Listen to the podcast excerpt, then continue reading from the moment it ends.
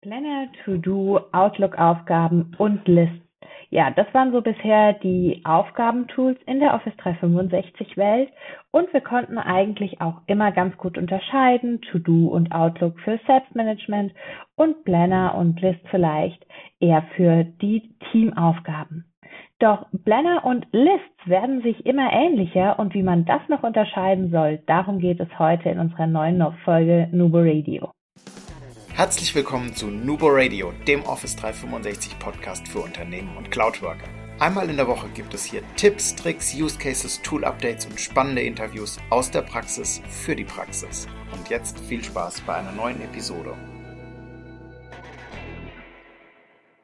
Hallo und herzlich willkommen zu einer neuen Folge Nubo Radio. Mein Name ist Dominique und wir schauen uns heute gemeinsam das Thema Blender versus List etwas genauer an. Wir hatten ja schon mal eine Folge, ich glaube knapp vor einem Jahr, und auch dort ging es um diese beiden Tools. Da waren die Unterschiede aber doch noch größer, denn mit dem neuen Feature, mit der neuen Ansicht in Lists, die nennt sich Boards, haben wir doch eine starke Ähnlichkeit zu Blender. Und darum geht es auch heute. Um erst noch mal kurz einen Abriss so über die beiden Tools im Allgemeinen zu geben. Planner ist das Aufgabenmanagement-Tool in unserer Office 365-Welt für Teamaufgaben. Das ist nach einem Kanban-Board strukturiert und wir haben dann verschiedene Aufgabenkarten, die wir beispielsweise mit Bezeichnungen noch weiter filtern und sortieren können. Planner bietet uns drei beziehungsweise vier Ansichten, den Board View mit den Buckets, die Liste, die wir nur in Teams und in Tasks von Planner und To-Do in Teams haben, nicht in der Webanwendung, den Zeitplan, also ein Kalender und dann noch die Auswertung, die Diagramme. Das sind so die Möglichkeiten, die uns Blender hier bietet.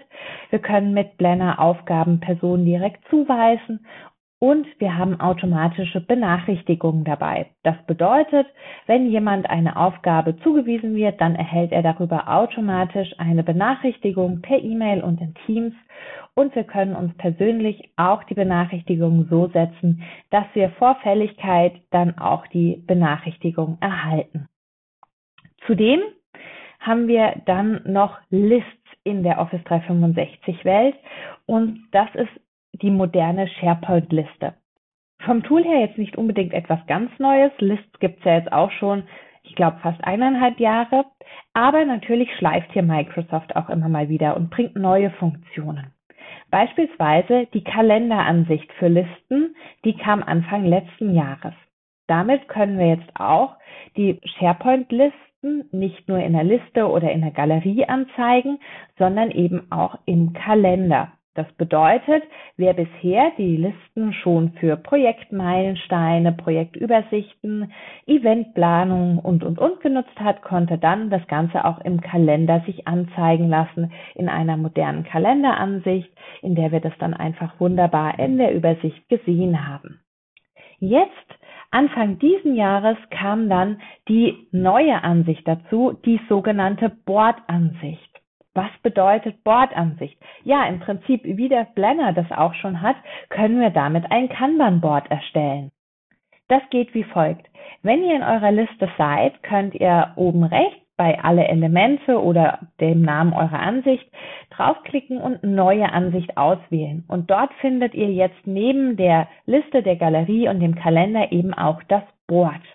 Wenn ihr das Board auswählt, dann könnt ihr eine Auswahlspalte festlegen, welche dann die Überschriften eurer jeweiligen Buckets darstellt. Das bedeutet in einem Beispiel, wir haben einen Projektstatusbericht oder eine Projektstatusübersicht mit allen Meilensteinen und wir haben eine Auswahlspalte, die heißt hier Status. Dort gibt es drei Auswahlmöglichkeiten in Plan, Vorsicht oder äh, außerhalb des Plans und diese wählen wir dann in der Bordansicht auch aus. Das bedeutet, wir kriegen drei Buckets mit Inplan, Achtung und außerhalb des Plans und unsere Elemente der Liste werden dann als Karten innerhalb dieser Buckets angezeigt. Und ihr seht schon, es wird sehr, sehr ähnlich wie Blender. Wie kann man das Ganze jetzt noch unterscheiden und wann nutzt man denn gegebenenfalls was? ich fand das tatsächlich auch, ich finde die Ansicht sehr gut. Ich finde, man kann die super nutzen und zwar nicht nur für Aufgaben. Ich finde, für Aufgaben ist Blender im Standard immer noch gut, einfach dadurch, dass wir die Benachrichtigungen haben, dass wir die automatische Benachrichtigung bei Zuweisungen auch haben, wenn wir also einer Person die Aufgabe zuweisen. Wir haben die Kommentare, wo wir uns auch benachrichtigen lassen können, wenn wir selbst schon mal kommentiert haben oder die Aufgabe erstellt haben. Und wir können natürlich mit den Labels das Ganze auch schnell und einfach filtern. Wir haben die Auswertung in der Diagrammansicht über welche Aufgaben sind noch offen, ohne dass wir uns das selbst aufsetzen müssen. Aber auch Lists hat absolut die Berechtigung und ich finde auch diesen Board echt praktisch, wenn wir das Beispiel eines Projektübersichtsplans hernehmen. Da ist es natürlich auch so, dass es gut ist, wenn wir das in einem Kanban-Board sehen, wie gerade in meinem Beispiel mit dieser Statusspalte. Oder aber auch natürlich, wenn wir da die Meilensteine drin abbilden, wem welcher Meilenstein zugeordnet ist und dann das Ganze in der Liste pflegen. Denn die Liste können wir natürlich sehr viel individueller gestalten, wie so eine Blender Aufgabenkarte. Wir können mit den Spalten spielen, wir können uns das genauso anlegen, wie wir es brauchen. Also beispielsweise auch mit Vorgänger, Nachfolger und so weiter. Das sind alles Dinge, die bietet uns Blender nicht. Wir können die Aufgabenkarte nicht individualisieren. Wir haben hier die Informationen, die uns zur Verfügung stehen, die Felder, die uns zur Verfügung stehen und die müssen wir dann nutzen. Dementsprechend unser Fazit, ja, es ist eine sehr coole Ansicht. Wir haben auch auf jeden Fall Einsatz dafür, aber man muss jetzt mittlerweile schon sehr genau hinschauen, wofür man welches Tool verwendet. Dementsprechend auch hier, wenn ihr das nutzen möchtet oder euren Mitarbeiter und Mitarbeiterinnen zeigt, wird es immer wichtiger zu erklären, wofür welches Tool tatsächlich gedacht ist, um den Fokus auch zu legen und nicht in diese Tool Flut zu versinken sozusagen. Denn auch wir wissen natürlich, dass es viele Tools sind und dass der Zweck ähm, ja, sich manchmal etwas verbirgt beziehungsweise nicht immer ganz eindeutig ist, gerade wenn es zwei sehr ähnliche Tools sind.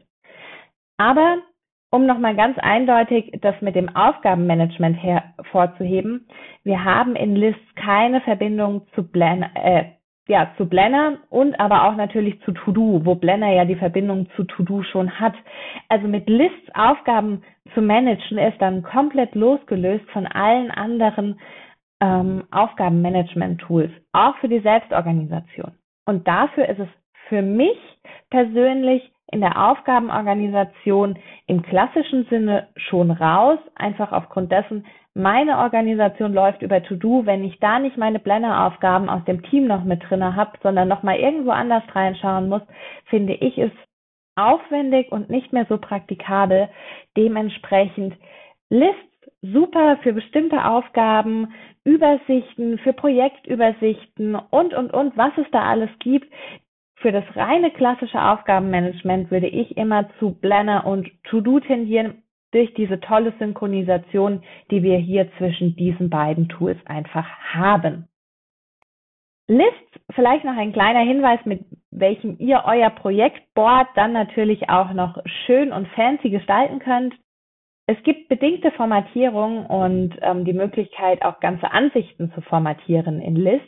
Schaut euch dafür gerne mal die JSON-Formatierung an. Es gibt da auch eine Microsoft-Dokumentation und damit finde ich, kann man ganz wunderbar wirklich diese Projektboards abbilden, das gestalten und dann auch natürlich die Boardansicht mit integrieren, nochmal eine Möglichkeit zur Auswertung geben.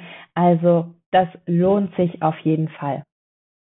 Ja, dann interessiert uns natürlich auch immer, habt ihr die Boardansicht schon ausprobiert? Geht es euch auch so, dass ihr erstmal kurz überlegen musstet, hm, wo ist denn jetzt eigentlich Blender und wo verwende ich jetzt List? Dann freuen wir uns wie immer über euer Feedback über die bekannten Kanäle, Instagram, E-Mail oder auch direkt unter dem Podcast. Und wir freuen uns, wenn ihr neben Feedback auch Themenvorschläge für uns vielleicht mal mitbringt. Und in der Zwischenzeit, bis wir uns wieder hören, denkt immer daran, Collaboration beginnt im Kopf und nicht mit Technik. Du möchtest noch einmal mehr Details zur Folge, willst uns eine Frage stellen oder aber einfach in Kontakt treten, um dich als Interviewpartner vorzustellen? Kein Problem, auf www.nuboworkers.com findest du Insights zu Nubo Radio, als auch unsere Kontaktdaten und die Social Media Plattform. Viel Spaß beim Klicken!